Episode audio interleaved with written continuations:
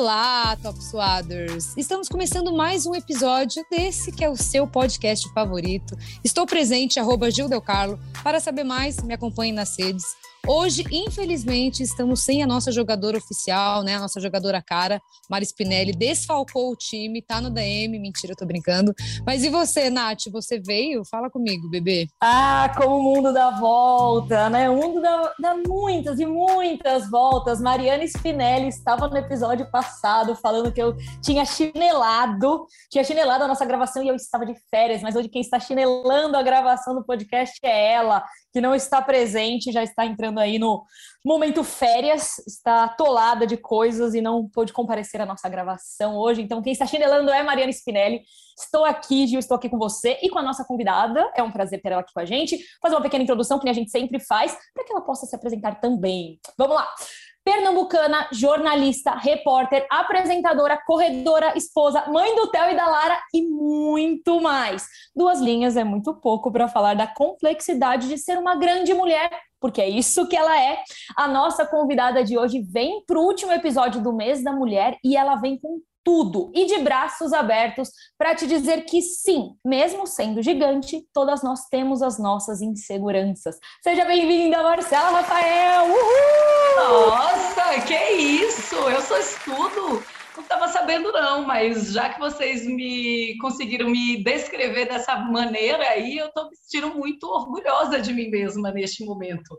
Ainda mais, porque é claro que né, em alguns momentos durante o dia eu falo que legal que eu sou, mas insegurança muitas vezes é meu sobrenome mesmo. Meninas, é uma alegria estar aqui com vocês.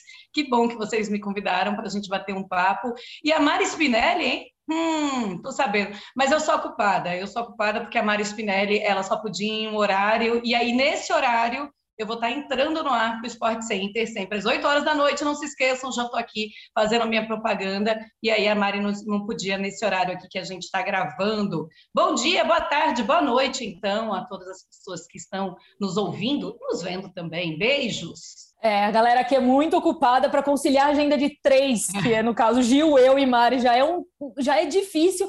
Aí tem que conciliar cada convidada também, um negócio fica muito louco, né? Porque assim, basicamente a Mari está no ar, ela sai, eu entro no ar, aí eu saio, a Marcela Rafael entra no ar daqui a pouco, então a gente vai conciliando os horários é. da, das gravações ali, nas, nas, brechinhas que a gente tem ali, uma depois da outra, né? É, meu, meu horário, que é esse da noite, Nath, é realmente um horário bem difícil.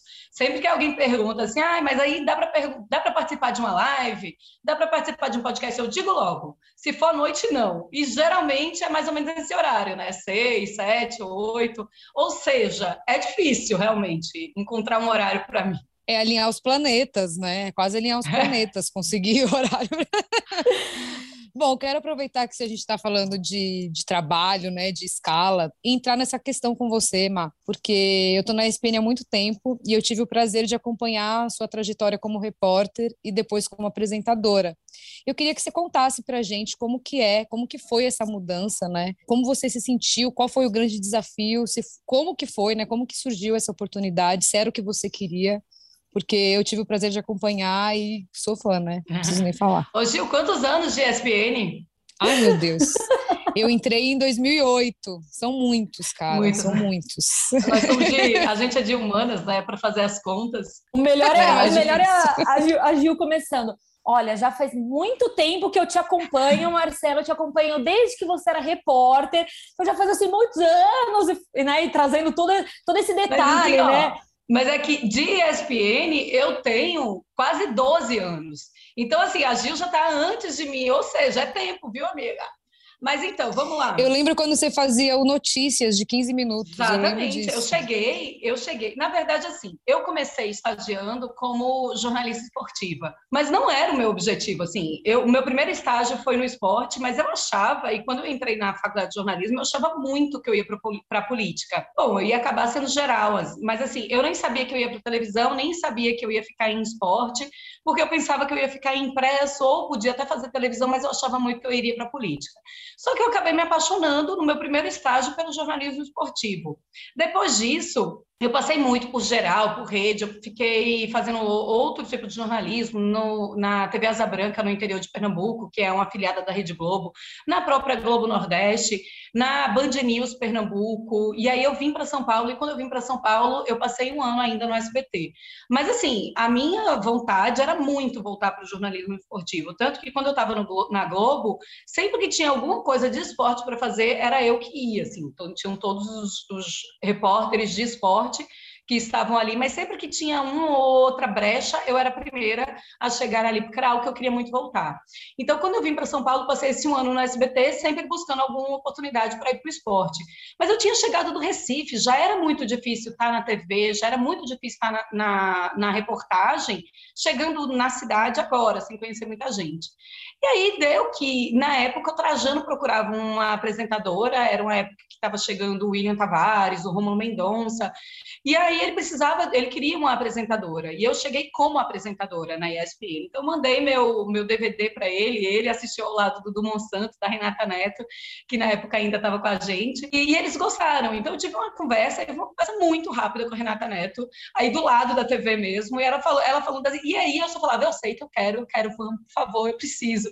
Era só isso que eu queria, assim. Eu, eu tava de um jeito, assim, que eu precisava chegar ali, sabe? Quando eu vi o Trajano, e ver o Trajano também, a gente que acompanha esporte, já era uma coisa muito, né? meu Deus, é o Trajano. Já era uma coisa muito grande, assim. E, eles me receberam muito bem. Logicamente, depois a gente, depois eu conheci um pouco mais o Trajano, né? Assim, né? A gente sabe bem como eram as coisas. Mas, assim, é, eu sempre fui muito bem recebida, eu sempre fui muito abraçada, o Trajano sempre foi muito meu padrinho, assim, e eu falo que é para todo mundo que ele é realmente essa pessoa que, que me abraçou. Mas, assim, eu queria muito ir para a reportagem, eu fiquei na apresentação.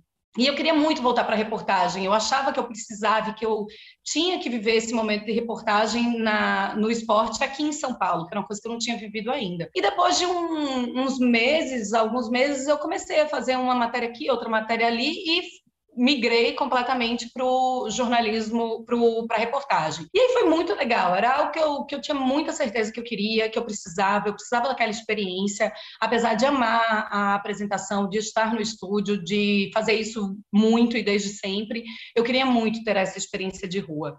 E eu tive, e depois de um tempo eu engravidei, e depois de um tempo nasceu o Theo, é, eu voltei da minha licença maternidade e aí, depois de um tempo, eu comecei a, a viajar, voltar a viajar, na reportagem a gente viaja muito. E aí começou o negócio a bater, né? Eu tinha um, um bebê em casa que precisava de mim, e eu, eu não sei se eu precisava mais dele ou ele de mim, mas a verdade é que faltava alguma coisa quando eu viajava, era uma coisa muito difícil para mim, muito, mas assim, muito difícil viajar. E aí, um belo dia, eu cheguei para o Arnaldo, que na época era o meu gestor, e falei: Olha, Arnaldo, eu não consigo mais passar uma semana longe do meu filho, ele é muito pequeno. E o Theo, os primeiros passos do Theo eu não vi. Eu não vi quando o Theo começou a caminhar. Eu comecei a ver o Theo caminhando pela, pelo celular. O Andrei me ligava e falava: Olha aqui quem está caminhando. E mostrou isso, era muito difícil para mim. Então, assim, eu amo a minha profissão, eu amava a reportagem, eu amo jornalismo esportivo, mas eu amava meu filho acima daquilo. E, mas eu precisava me completar também. Eu não podia simplesmente abandonar e falar, eu vou, vou ser feliz sendo só mãe, porque eu sei que eu também não seria feliz só sendo mãe. Mas ele era a minha Inteira, né? ele estava acima se eu tivesse que escolher. E aí, graças a Deus, que o Arnaldo falou: não, você vai voltar para a apresentação, porque aí você tem um horário fixo, você vai conseguir se organizar melhor na sua casa e você vai conseguir estar ao lado do seu filho todas as noites, ou pelo menos quase todas as noites. E assim eu voltei para a apresentação, consegui conciliar isso e, graças a Deus eu, eu consegui ver o primeiro passo da Lara. É muito doido. Quando ela nasceu, já estava tudo mais organizado. É muito doido isso, porque eu lembro, eu ainda não não não tinha, não estava trabalhando ainda diretamente com talentos, mas eu lembro na, da época que você passou por essa transição, né, de repórter para apresentadora de novo, né? Então você tinha entrado como apresentadora, Sim. eu não, isso eu não lembro, mas eu lembro quando você saiu da reportagem para virar apresentadora. E não quero nem perguntar se eu fui uma pessoa muito boa para você na sua segunda gestação, porque eu já estava cuidando um pouco mais de talento, porque eu tenho até medo dela falar alguma coisa. Tava, a gente estava até falando aqui fora do ar, porque o que, que acontece? Eu não, eu não trabalhava na época diretamente com talentos, e essa é, uma, é a pergunta que eu quero te fazer. Se na época é, você sentiu, e não estou falando nem diretamente do seu gestor direto, que era o Arnaldo, porque a gente sabe que o Arnaldo é um coração gigantesco, né? Então, assim, uhum. você teve até, eu acho que sorte nesse aspecto, porque você estava lidando com uma pessoa que tem um coração enorme. É. Mas você sentiu, de alguma forma, ou com. Talvez nem pessoas ligadas diretamente à, sua, à, à, gestão direta, assim, eu digo, mas você sentiu de alguma forma que as pessoas estavam te julgando por você tá. E não tá errada, tá? Porque eu acho que isso aí é de cada um, e, meu, é seu filho, entendeu? Eu não. Eu, foi o que a gente sim, tava falando sim. fora do ar, eu não tenho essa experiência de ser mãe.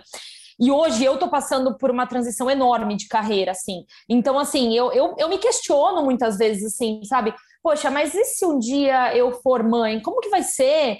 É, você, vai ficar. O que, que acontece? Até pelo tipo de contrato que eu tenho, o que, que acontece? Sabe, eu vou ficar fora com a licença maternidade. Enfim, na época que você decidiu é, deixar de ser repórter para voltar a ser apresentadora, e aqui nós três trabalhamos no, na mesma empresa, a gente sabe que o tipo de contratação é diferente, mudava muita coisa na sua vida. É, você sentiu que existiam pessoas ao seu redor que julgavam essa sua atitude de tá ali priorizando, ah, eu quero deixar a reportagem porque eu estou priorizando agora meu filho e eu sei que eu vou ter um, agora um horário mais fixo, é, eu vou estar tá, para poder estar tá mais próxima dele e tudo mais. Você sentia alguma coisa nesse aspecto assim? Não, de julgamento não. De em nenhum momento eu senti algo de julgamento. Porque assim, é, a decisão de ser mãe é uma coisa muito particular. Eu acho que as pessoas tendem a respeitar esse momento. Mesmo que você seja uma pessoa de sucesso que é, na, na, sua área, mesmo que isso aconteça, eu acho que as pessoas não tendem a julgar, não as pessoas próximas. As pessoas da internet é outra história, os haters, as pessoas que falam sem te conhecer é um, um outro assunto. Mas as pessoas mais próximas, eu acho que elas não tendem a, a te julgar por isso. E eu nunca fui julgada, muito pelo contrário. E, e mesmo que se fosse, Nath, era uma coisa muito certa na minha vida, que eu ia ter dois filhos, assim. E eu, eu casei Logo depois, eu esperei quatro anos para ter filho. E aí, logo depois veio o Theo, dois anos e pouco, eu já estava grávida, dois anos, antes de dois anos, eu já estava grávida da Lara de novo. E eu tinha muita certeza, assim. Então, independente de qualquer coisa, é, aquele planejamento ele já estava feito na minha cabeça. Aquilo não, não ia mudar ou poderia até mudar, mas é, teria que acontecer algo muito, mas muito fora da curva, que não aconteceu. Então era algo muito, muito organizado, ou não, ou nem tão organizado assim, mas era algo que eu queria muito. Então, independente de qualquer coisa, se olhassem, se não olhassem, para mim eu, eu ia fazer isso, entendeu? Era, era o meu planejamento. Eu ia ter dois filhos, então eu tive o Theo, logo depois eu tive a Lara, e, e eu sabia. Eu tive medo, eu tive medo, assim, da licença da maternidade do Theo um pouco menos mas eu já tinha é, a experiência da volta da licença maternidade do Theo para ter um pouco de medo da volta pós licença maternidade da Lara. Tanto que com o Theo eu ainda fiquei cinco meses, quase seis meses, e a Lara com quatro meses eu já estava de volta. Porque a gente que trabalha é, no vídeo, a gente não consegue ficar tanto tempo assim longe também, né? Porque a gente, a gente cai no esquecimento. As pessoas, elas tendem a te esquecer e te substituir. Isso era uma coisa que eu me cobrava muito, que não é nem é certo fazer, mas isso era uma coisa que eu fazia, até inconscientemente. Eu fazia muito, então eu me cobrei muito nesse momento é, da volta da licença maternidade da Lara. Mas, assim, não pelos outros, era por mim mesmo. É uma coisa que eu preciso trabalhar mais em mim, mas eu sou desse jeito. Eu, eu não, não falto trabalho, se eu tenho que faltar, eu fico mal. Se eu tenho que faltar porque eu estou doente mais de algum dia, eu fico muito mal. Então, eu tive uma experiência bem difícil agora, porque eu fiquei sem voz e eu fiquei muito, muito, muito mal, porque eu também peguei Covid antes. Ou seja, eu fiquei muito tempo afastada. E isso é uma coisa que mexe demais com a minha cabeça. Eu achava que na licença maternidade seria diferente, não foi. Com o Theo, eu estava um pouco mais relaxada, porque eu estava muito focada na maternidade, porque era a minha primeira experiência. Com a Lara, já era minha segunda experiência, então aquela história, né? Mãe de segunda viagem já está sabendo tudo que vai acontecer, o que vem pela frente. É verdade. Eu senti muito isso. Eu fui uma mãe de segunda viagem muito mais tranquila, muito mais é, leve, assim. Eu demandei as coisas que eu não conseguia fazer e assim a gente foi.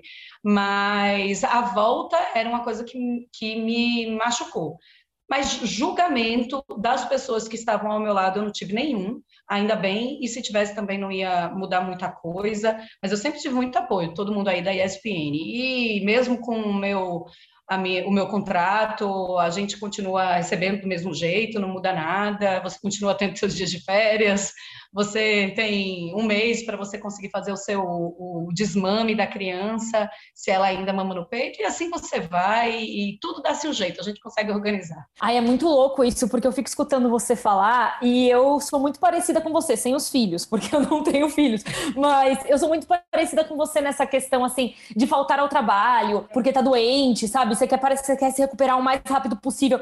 Tipo, não, tudo bem, eu lembro, eu peguei Covid no final do ano também, e a gente começou a trabalhar de casa, né? né? Logo depois do Natal. Então eu tava no plantão é, no ano é. novo. E aí o Chico falava assim para mim, mas, mas você ainda tá com. Você tá com um período ali, ali do, do atestado, porque eu cheguei a me consultar online e tudo mais. E eu não cheguei a pegar atestado em si, né? Aí eu falei pra ele, não, mas eu tô bem, pode me colocar para trabalhar. tipo assim, a gente é muito louca nesse, nesse é. aspecto, assim. Eu não gosto e, não, e, e, nunca gostei, acho que isso é uma coisa de cada um, né? A cabeça fica fritando, é muito doido isso. Eu entendo o que você fala, eu tenho aí, né, uma coisa que, enfim, você já está mais tempo no vídeo, você já trabalha com isso há bem mais tempo do que eu. Mas eu tenho receios que você fala, assim, eu tenho também essas questões assim, poxa, eu tô começando uma carreira nova agora, aí eu saí 15 dias de férias, eu fico assim, não, mas, poxa vida, mas será que será que vão fazer é. o que o, assim sabe que quem tá fazendo o que eu fazia sabe será que vai fazer melhor ou pior e não que a pessoa não possa fazer melhor ou pior independente de ser mulher ou homem tá isso daí é indiferente mas Assim, é, é, muito doido essa questão, sabe? Do será que será que vão sentir a minha ausência, né? Ou será que eu, eu sou importante nesse lugar também? E eu tenho essa questão é, comigo. Claro, é uma insegurança realmente, é, é difícil, não é fácil. É muito doido. E aí eu, eu. Desculpa até, Gil, você pode. A Gil falou que ia pegar aqui depois, mas é muito rápido. Você se arrepende um pouco ou não de. Porque já era sua segunda maternidade mesmo, mas de não ter, sei lá, não ter ficado com, no caso da Lara, seis meses com ela? Ou isso foi, foi tranquilo porque você tinha passado pela experiência com o Theo, da Sim. licença maternidade? É, a gente pensando, assim, a gente pensando hoje, aí a gente pensa, né, nossa, eu poderia estar com ela quando ela estava com cinco meses, com seis meses, vai ser uma idade que não vai voltar, ela era bebezinha, ela precisava de mim e tal. Mas eu tenho uma, um, um jeito que eu tenho trabalhado na minha vida, que isso vem com o tempo, que é eu tenho, eu tento não pensar ou me arrepender das decisões que eu tomei antes, porque assim não vai mudar nada. Isso vai ficar remoendo e e assim, o que eu posso fazer é, será que eu faria isso novamente para levar isso para decisões futuras? E assim, Nath, eu acho que eu, que eu faria novamente, eu acho que eu voltaria antes, sabe? Não é uma coisa que eu me arrependi é que todas as escolhas que a gente faz na nossa vida, a gente tem que abrir mão de alguma coisa. E naquele momento era mais importante para mim voltar. Era mais importante para mim estar dentro da TV e ver novamente como seria a minha nova rotina o mais rápido possível. A Lara, ela estava muito confortável, ela estava bem cuidada, ela, ela não mamava no peito. Ela, ela, lógico, ela tomava a mamadeira, era meu leite, eu tirava o leite e ela, até seis meses, foi assim mas ela não amava mais no peito. Então eu tirava o leite e passava assim, muitas vezes noites tirando leite para que ela passasse a, a, o dia confortável. E assim, eu sabia que eu estava fazendo o melhor para ela que eu poderia naquele momento. Tem mães que conseguem amamentar exclusivamente e passar dois anos amamentando e viver para aquela criança. Eu não sou isso. Então, assim, não adiantava eu ser para um bebê de seis meses, porque eu não ia ser para criança de um ano, eu não ia ser para criança de dois. Eu, eu era diferente, eu sou diferente. E a minha filha, ela precisava entender desde sempre qual seria a realidade, qual seria e qual era a personalidade da mãe dela. E essa é a minha. Então, assim, eu falo para ela hoje em dia assim, ah, que com em quatro meses e meio, cinco meses, a mamãe já tinha voltado a trabalhar, mas que ela ficava bem em casa, não sei o que. Ela, mas eu era muito bebezinha, ela já tem seis anos, e ela faz voz de bebezinha, e a gente brinca. Eu, então faz, que tu tem seis meses e faz de conta. Mas assim, foi uma, uma opção naquela, naquele momento, que eu sabia que era o melhor para mim, e que eu sabia que ela ia ter, que ela iria ficar bem naquela hora. Então, a Lara estava bem cuidada, ela tinha pessoas que cuidavam dela muito bem, eu estava sempre ligada nela ela, sempre que acontecia alguma coisa que ela precisava um pouco mais de mim, eu saía da TV e ia ficar com ela, dava um jeito, se ela precisava, ficasse doente e precisasse de mim em tais momentos, eu ia. Então, assim, eu não me arrependo, eu não me arrependo, mas eu sei que eu abri mão de momentos importantes da vida dela, da vida de bebezinha dela, né? De 5, 6, 7, 8, 9 meses e daí por diante. Mas eu, eu não me arrependo, não, dessa escolha que eu fiz, não. Eu acho importante a gente falar bastante sobre essas escolhas, né? Porque que nem você falou agora, né, Mar? Tem muito esse lance de, ah, eu não senti um julgamento de fora, mas senti que é muito mais seu, né? É. E a realidade é que a maternidade, por mais que ela não seja solo, né, no sentido de ter um parceiro, de ter o apoio dos amigos, de ter a rede de apoio do trabalho, ela sempre vai ser solo, né? então, vezes. tipo, as suas escolhas vão ser sempre só suas, né? E eu acho muito bom você falar sobre isso, porque eu não sou mãe ainda, mas eu vejo amigas minhas que são e elas sofrem muito com isso, Sim. de falar, meu Deus, eu preciso voltar para o meu trabalho para ser inteira, mas será que eu estou abandonando? Não, você também é mãe, você também é mulher, profissional, então acho importante a gente falar sobre isso para parar um pouco de romantizar esse lado da maternidade, né? E eu queria aproveitar e lembrar de uma, um momento, é, quando você estava grávida, ainda não sei, acho que era da Lara, eu tinha uma amiga no figurino, né, a Flávia, e aí eu lembro que um dia eu estava conversando com ela e você entrou, e aí você estava bem irritada, assim, né, e aí com calor, acho que era, não me lembro qual era a situação, mas e aí eu lembro que a Flávia perguntou, mas você tá bem calma, senta. Aí você falou, olha, ficar grávida é ficar de TPM por nove meses. E aí eu falei, meu Deus, como que seria isso no meu caso? Porque a minha TPM ela é muito forte. E eu queria entrar um pouco nessa tirar, né, falando de romantização de maternidade, como você voltou muito cedo, né, pós ter nascido, tudo, como que foi trabalhar grávida, é, fisicamente? Porque assim, cara, se for verdade esse lance, eu sei que cada mulher tem um corpo, um, né? Mas eu não ia, eu não ia aguentar. Ou eu ia agredir alguém, ou eu ia surtar. Como que é isso? Como que foi trabalhar com esses hormônios, né? Manter ali uma rotina. Então, e hoje no pós que tem outro, é, exatamente. E hoje outros desafios, né? Sim. Porque não é só a gravidez. Não, olha, teve momentos, alguns que eu mandei mensagem para Clara, falando assim, Clara, corre aqui com a minha bolsa, eu preciso tomar um remédio para enjoo, eu vou vomitar no ar. Mas assim, ó, de sair no intervalo, no inter, nem intervalo, de pedir assim, pelo amor de Deus, parem, me coloca ali. Eu fazia o bebê debate com o Bruno Vicari na época. De coloquem a câmera para outro lado, porque eu preciso me levantar para tomar um remédio, eu tô passando muito mal. E assim, os do, as 12, 14 primeiras semanas, eu senti enjoo, assim, que eu vivia tomando remédio. Antes, assim, o remédio embaixo da língua, ele era de 8 em 8 horas, porque eu nem tomava mais quando eu ficava enjoada, porque eu estava enjoada sempre. Então, eu já tomava de horário, assim, sabe? Eu passava na farmácia me dá cinco caixas, porque, assim, eu vou ter que tomar isso durante muito tempo ainda. E, assim, a, os primeiros, as primeiras quatro, as primeiras 14 semanas, assim, os quatro meses ali, elas são semanas difíceis, elas são semanas que você sente muito cansaço, elas são semanas que você está mudando muito seu corpo, então as roupas que você que você usava antes já não tão assim, dão mais, nada fica muito bom, porque você não está aparecendo nem grávida e você nem, é, nem tinha seu corpo, você está meio, sabe, meio fora do seu padrão, então você não sabe se vestir daquele jeito, fora do seu padrão já, e, e assim, e você fica uma leoa, mas assim, ó, eu me lembro, uma vez, eu estava grávida do Theo, e eu nunca tinha passado por isso, eu não sabia os hormônios que entravam assim. E eu lembro que a gente estava viajando, ia viajar de madrugada para fazer uma matéria em Vitória do Espírito Santo. E a gente ia viajar de tipo 5 da manhã e a gente chegaria e já iria direto para essa matéria. E eu lembro que quando a gente chegou na para despachar as nossas malas, a moça atendente, ela falou assim: olha, você não vai despachar a sua câmera. E era, estava eu, meu cinegrafista, e ainda tinha um auxiliar. E eu, por quê? Ela, ah, porque não dá, porque é grande, eu não sei o quê. Era uma câmera que a gente viajou, tinha viajado assim 400 milhões de vezes com aquela câmera. E ela falava assim, não vai. E eu falava, eu vou. E eu vou. E assim, e aquilo começou. E ela fazia uma cara, dizia assim, essa câmera não entra na cabine. Eu, ela entra, ela entra. E eu comecei, aquilo começou a mexer comigo lá pelas tantas, eu estava no meio do aeroporto, gritando. Mas assim, gritando, o, o Rose, que era o cinegrafista, ele fazia assim, Marcelo, o que é que tá acontecendo? Ela quer dificultar tudo. Mas eu gritava, eu tinha tanta raiva, eu tinha tanta raiva, eu gritava com ela, você vai deixar, a gente precisa viajar, eu preciso estar lá, porque eu preciso fazer essa matéria. E assim, ó, um descontrole emocional que nunca, eu nunca tinha passado por aquilo, assim. Eu gritava, eu tinha ódio, eu tinha muita raiva, muita raiva, muita raiva, muita raiva. Depois de um tempo, e eu não sabia que eu estava grávida, detalhe. E o Rosenberg fazia assim, Marcela, pelo amor de Deus, o que é que está acontecendo? Que isso? Você está fora de si. E eu, mas ela não vai deixar, mas ela está fazendo isso a propósito, mas ela não sei o quê. Ela está zombando da nossa cara, não sei o quê. E eu lembro que eu fiquei muito brava. E naquele, naquele fim de semana, eu passei mal, assim, a gente viajou e eu passei mal lá e tal, não sei o quê. E eu lembro que eu fiz o teste de gravidez e aí eu vi que eu estava grávida. Eu não sabia que eu estava grávida. Eu passei, tipo, do TEL, fiquei seis semanas grávidas até descobrir que eu estava grávida.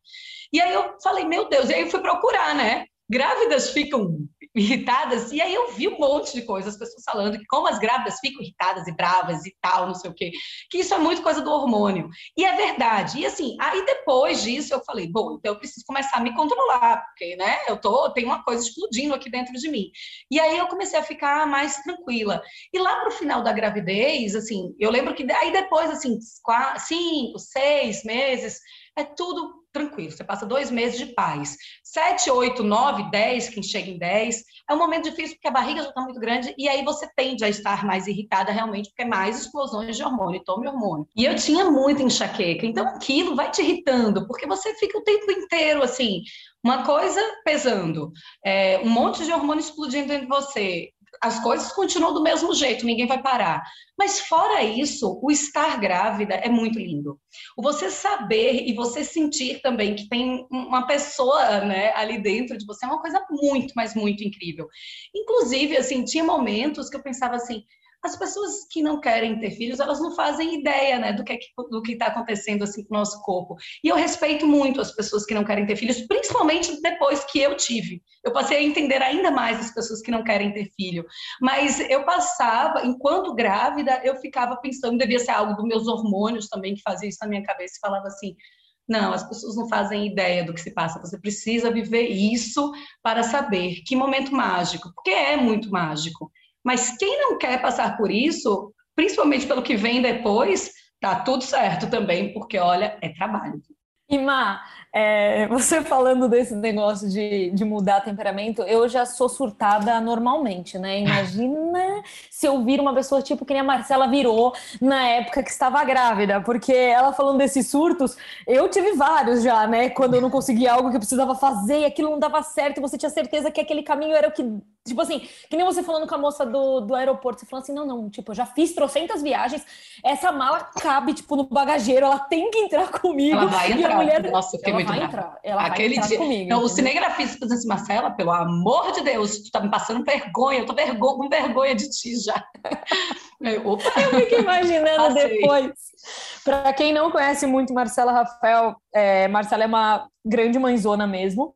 É, dá para perceber, eu acho que a gente não tem esse contato tão profundo assim, mas dá para perceber o quanto você é uma grande mãe, o quanto você se importa com os seus filhos e o quanto eles são prioridade para você. Eu não sabia Sim. que você já tinha planejado ter dois filhos, é, inclusive, são maravilhosos os seus filhos. A Lara, lógico que o Theo é incrível, mas como você sempre fala, ele a é, Lara um- é um artista. é, o Theo, ele é um amorzinho. A Lara é, é assim, doidíssima como, como nós, assim, né? Ela é incrível desde criança. Então, quando você estava falando assim, ah, porque a Lara entende, eu conto para ela, né, que eu voltei, que eu voltei da licença maternidade antes. Eu fico imaginando, porque eu não, eu não lembro, assim, eu lembro da Lara muito pequena, indo lá na TV, quando você fez aquele programa que também foi o Bebê Debate pro Dia das Crianças, se eu não me engano. É, É. a Lara sempre foi muito agitada, ela sempre foi muito assim. "Ah, eu tô aqui, eu cheguei, sou eu aqui, é isso aí, Ela e é. eu gosto muito disso. Eu acho, e eu vejo vídeos dela, né, que você posta e tudo mais. Então, quando você fala que ela, ah, ela super entende, ela entende tudo, eu, eu imagino, porque eu vejo ela como uma, uma criança, uma menina já super independente, mesmo assim, Ela é. muito pequena. Ela falando assim, tipo, ah, tá tudo bem, minha mãe voltou antes da licença maternidade, tipo, tá tudo ótimo, não tem problema, entendeu? É. Porque ela é muito, muito bonitinha, sério. Eu, eu acho A ela Lara é super independente. E, e eu e o Andrei, a gente brinca assim, né? Olha, tomaram a mesma sopa. Foram criadas pelos mesmos pais, né? É, a carga genética devia ser a mesma. Mas é, é muito do, do, que, do que nasce com, com a pessoa, né? Aí eu digo que o, La, o Theo, ele veio do céu, assim, ó, puf, direto pro meu útero, porque ele é um anjo. E a Lara teve uns desvios, assim, Ah. pá, pra cá, pra lá, passou ali, conversou ali com um, conversou com o outro, depois veio, porque a Lara, a Lara nasceu pronta, realmente, a Lara é, é muito engraçado, ela é muito artista mesmo. Eu falo para o André, eu se, segura aí, porque o negócio vai, vai longe aí. A Lara, ela é surpreendente desde sempre, assim, em relação à independência, em relação a. Eu até falo assim, eu preciso proteger a infância dessa criança, porque ela, ela sabe, ela fala coisas, tem coisas de adulto, assim, inacreditável. E o Theo não. E ela é uma mini Marcela, né? Porque ela é As pessoas cara, né? falam né? que é, né? A Lara, ela, quando ela nasceu, ela era muito. Eu falava que ela era meio alemã, assim, meio André e tal. Ela é mais branca do que eu, eu sou mais morena, assim, bem, bem morena mesmo, assim. Quando eu tomo sol, eu fico bem moreninha. E o Theo já é bem, assim, meu, assim. Theo é todo meu. O Theo é minha cópia dos meus irmãos. E, e a Lara, as pessoas têm falado que ela é muito parecida comigo agora, assim, de rosto, mas ela é um pouco mais branca, assim, o cabelo dela não é tão liso, é encaracolado. Então, mas as pessoas veem traços, assim, e eu acho ótimo. É muito doido isso, porque eu acho, primeiro que eu acho os dois muito parecidos, assim, quando eu vejo a, os seus dois filhos, eu acho eles Sim. parecidos um com o outro, assim, óbvio que não são iguais, mas eles têm traços um do outro, e eu acho eles muito Sim. mais parecidos com você do que com o Andrei.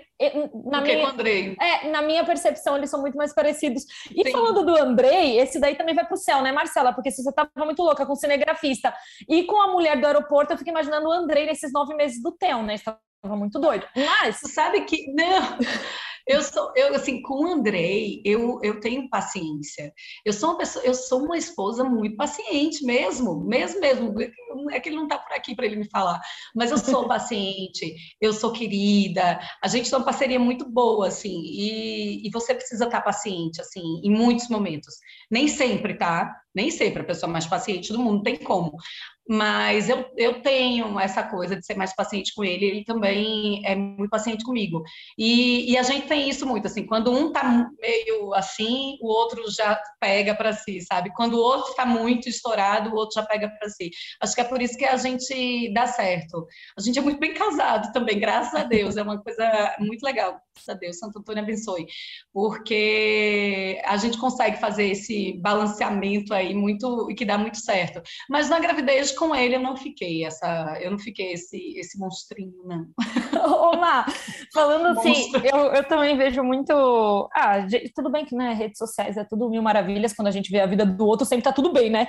Mas eu, é, eu sempre. É. É, eu sempre, óbvio que. Aí você tá, você tá comentando sobre o seu casamento, e o que eu vejo mesmo, assim, do que você posta, vocês me parecem muito família e parecem que se apoiam muito. Mas o que, que você pode trazer, assim, pra gente, como uma experiência? é, em relação a, a cobrança, no sentido assim, o que, que você acha que você, nós mulheres, a gente óbvio que são várias coisas, mas o que, que você lembra, assim, de algo que você parou para pensar e falou assim, nossa, o Andrei nunca vai entender isso pelo fato dele ser homem, no sentido de maternidade mesmo, assim, porque por mais Sim. eu entendo que é, é, óbvio que existem pais que não estão nem aí, realmente, a gente sabe. Hoje é uma taxa gigantesca de crianças que nascem sem Sim. registro paterno, mas quando a gente fala assim, o André é um pai presente, vocês têm um bom casamento, ele é um cara que está ali para te dar suporte. Você mesmo falando que com ele você até tinha muito mais paciência do que com outras pessoas durante a gravidez, e não é por acaso, afinal de contas, ele deve ser um puta parceiro para você. Mas o que, que você lembra de você separava e falava assim, olhava para ele e falava assim, nossa, ele nunca vai entender isso direito porque é homem, isso, ele nunca vai assim, compreender. O, o, entender é assim, o mais o entender é porque assim, mãe é diferente de pai. Não tem jeito, minha gente. Agora assim, é, é muito triste você saber que mães são julgadas e pais não. Mas é, você acaba, cada um vive aquilo de uma maneira diferente. O pai vive a paternidade de uma maneira diferente da mãe. A mãe vive a maternidade de uma maneira diferente. E assim, eu tentava, eu falava assim, não vou julgar, não vou julgar. Mas a gente tende a julgar absolutamente tudo, principalmente quando, quando nasce o filho. Então, assim, a maneira que lava banho, a maneira que troca fralda, a maneira. Todas essas besteiras, assim, a gente tende a ficar reclamando, a ficar falando não sei o quê. E isso pode parecer nada, e no fim do, do dia gera um estresse muito grande né, para todo mundo, para o pai, porque o pai tentou fazer e a mãe só reclamou e tal, não sei o quê. Então, durante esse tempo, assim, logo quando eu era bebezinho, eu falei, vou relevar isso na minha vida e tudo que o André fizer vai ser tudo lindo, do jeito que ele quiser. Mas, assim, o, o entender é o amamentar, é o, o, gerar a criança, é o acordar todas as noites para amamentar, porque ninguém vai poder fazer aquilo por você exatamente. E assim, tem gente que acha lindo amamentar e era uma coisa muito difícil para mim. Às vezes eu fico até um pouco de vergonha de falar, mas era muito difícil. Tanto assim que meus filhos, eles pararam de amamentar. Aos seis meses, eu contava. Falava, meu Deus do céu, seis meses, porque é o que pede o Ministério da Saúde. E seis meses, assim, eu saía livre estou, acabou-se. Não quero mais nem conversa, assim, sabe? A Lara ainda foi até oito meses, sei lá por quê. Porque minha consciência, eu sabia que era a última, né? Tava com aquilo na minha cabeça e ainda fui um pouquinho mais. Mas era uma coisa difícil para mim, era muito difícil para mim, não era uma coisa fácil a amamentação. Eu acho que principalmente isso, o amamentar. Mas assim, a mãe, ela, ela acaba fazendo mais, mais coisas do que o homem, mesmo sendo o Andrei. Hoje o Andrei faz mais, tá? Porque eu saio para trabalhar, então ele fica com a parte da noite toda com as crianças. Então ele faz muito mais hoje do que eu do que eu é, na parte prática da casa, né? De cuidar das crianças, dar banho, de ler, de ver tarefa, de não sei o quê. Então, isso é uma coisa muito que vive com o André hoje há mais, há mais de um ano já. Mas quando eles eram bebezinhos, e até por a gente ter essa licença maternidade de seis meses, que os, os pais, acho que na época do Andrei eram cinco dias, agora são 20 dias, né? Até isso, coloca na cabeça da mãe, vai-te embora, porque isso é teu. Tu vai se virar do jeito que der. Só que a mãe, muitas vezes, está com corte de cesárea, quando é parto normal é um pouco mais fácil, e está ali amamentando, é leite vazando, criança chorando, bebê precisando de você o tempo inteiro, bebê que não dorme, bebê que dorme, bebê que não sabe tudo. Então é uma demanda que, que vive para a mãe, assim, e que muitas vezes você fala assim, por mais que eu esteja com ele dividindo absolutamente tudo, tem coisas que sou eu. Tem coisas que vai ser, vai ficar comigo por, por tudo que se desenha também na sociedade. Essa da licença maternidade é uma coisa que já dizem assim, olha, isso aqui é teu, tá? É isso que você vai cuidar. Porque esse marido vai trabalhar, você vai ter que ficar cuidando, e você vai ter que ficar fazendo. Quantas vezes, assim, até dois, três meses, eu em casa, sozinha, porque André viajava, passava três, quatro dias fora, e três, quatro dias fora com um bebê recém-nascido, quando você tá sozinha, é uma coisa, sério, é, é, muita coisa. É demais, assim. E eu ficava, e era contando os dias, assim, meu Deus, quando é que ele volta, quando é que ele volta para me ajudar. Mas, assim, não é só o Andrei nunca vai entender, é, tem, tem coisas que pai faz de um jeito e mãe faz de outro. Assim como vai ter pai que vai falar assim, ela nunca vai me entender, nunca vai entender o meu sentimento, entendeu? Então era desse jeito, assim, é, você acaba fazendo, fazendo mais, até por, por tudo que, que jogam em cima da mulher ainda hoje é o lance da maternidade solo, né? Você pode ter a rede de apoio que for, a maternidade ela vai ser, na maioria das vezes, solos.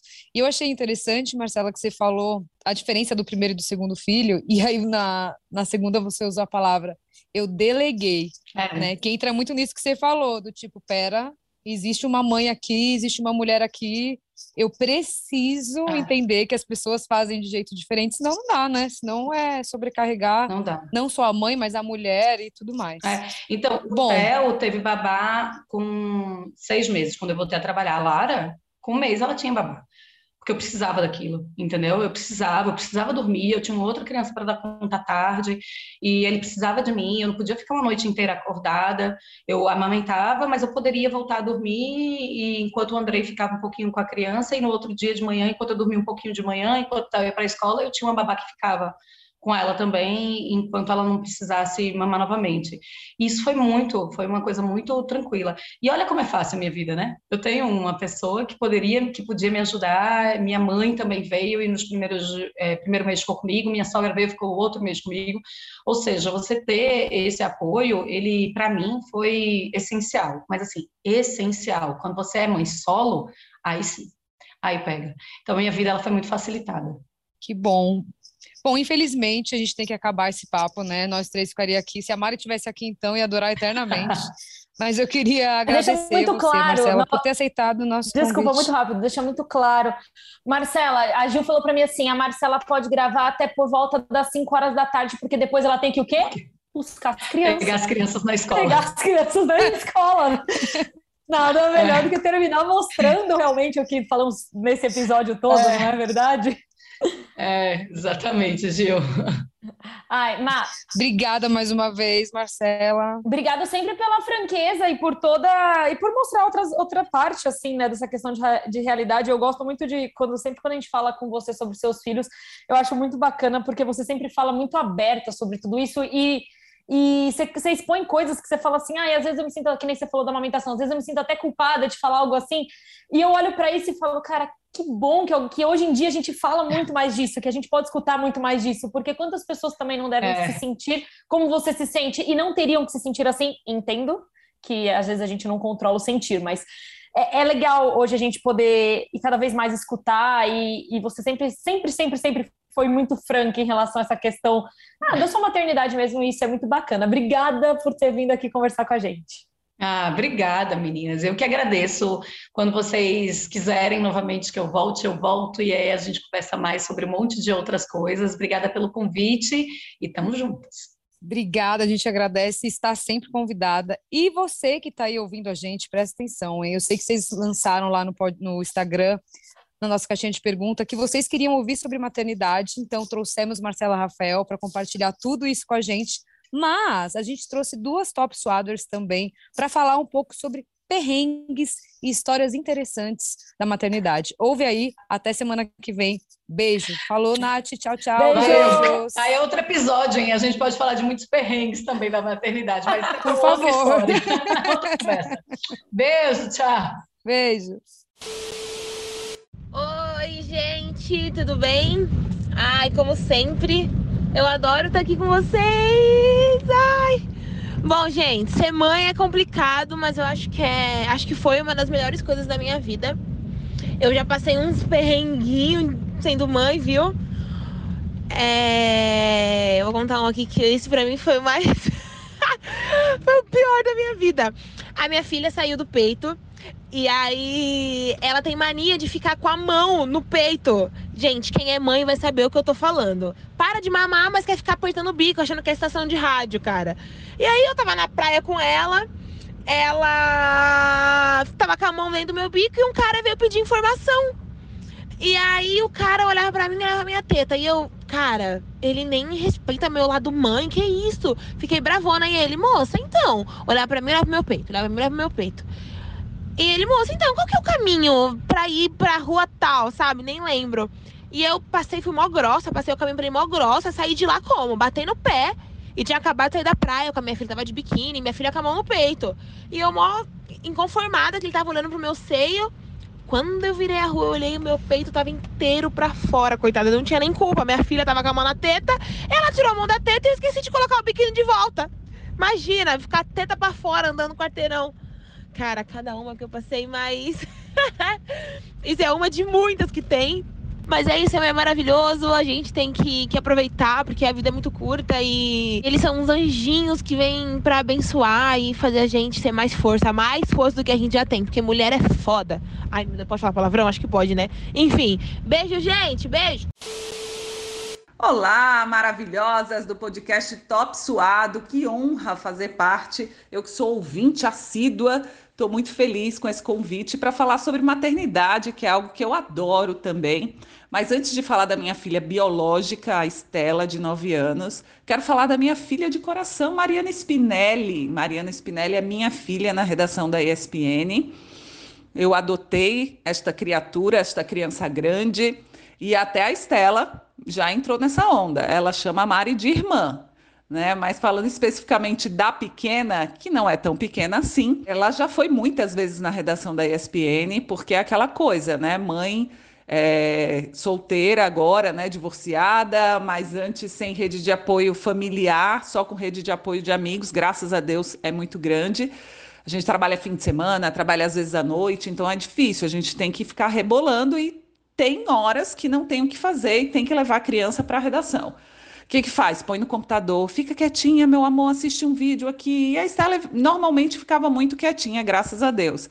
Às vezes desenhando para algumas pessoas lá, às vezes assistindo vídeo. Eu lembro que o Conca, e ela fica muito concentrada assistindo o vídeo. Uma vez o Conca chegou na redação, com o Rado Juliette, falou assim: Nossa, Estela, você está aqui. Aí ela, muito concentrada vendo o vídeo, olhou para a cara dele e falou: Psh, não me atrapalhe. Eu falei, gente, queria morrer, né? Mãe, nessa situação, quer morrer, né? Quem é a mãe dessa criança que não dá educação? Mas enfim, a gente passa por essas. Mas outra bem engraçada foi com o André Kfouri. A Estela, ela é uma criança hoje muito sociável, para quem encontra, quem conhece. Mas quando ela era pequena, ela não era muito sociável, não. E um dia, quando ela vivia esse momento antissocial, ela encontra com o André Kfouri, que também é antissocial.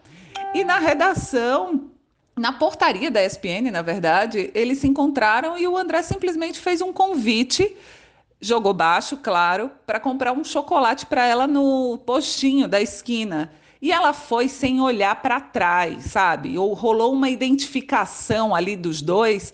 E eu deixei, fiquei assim, incrédula. E desde esse episódio até hoje, ela fala que o André Fury é o amigo dela.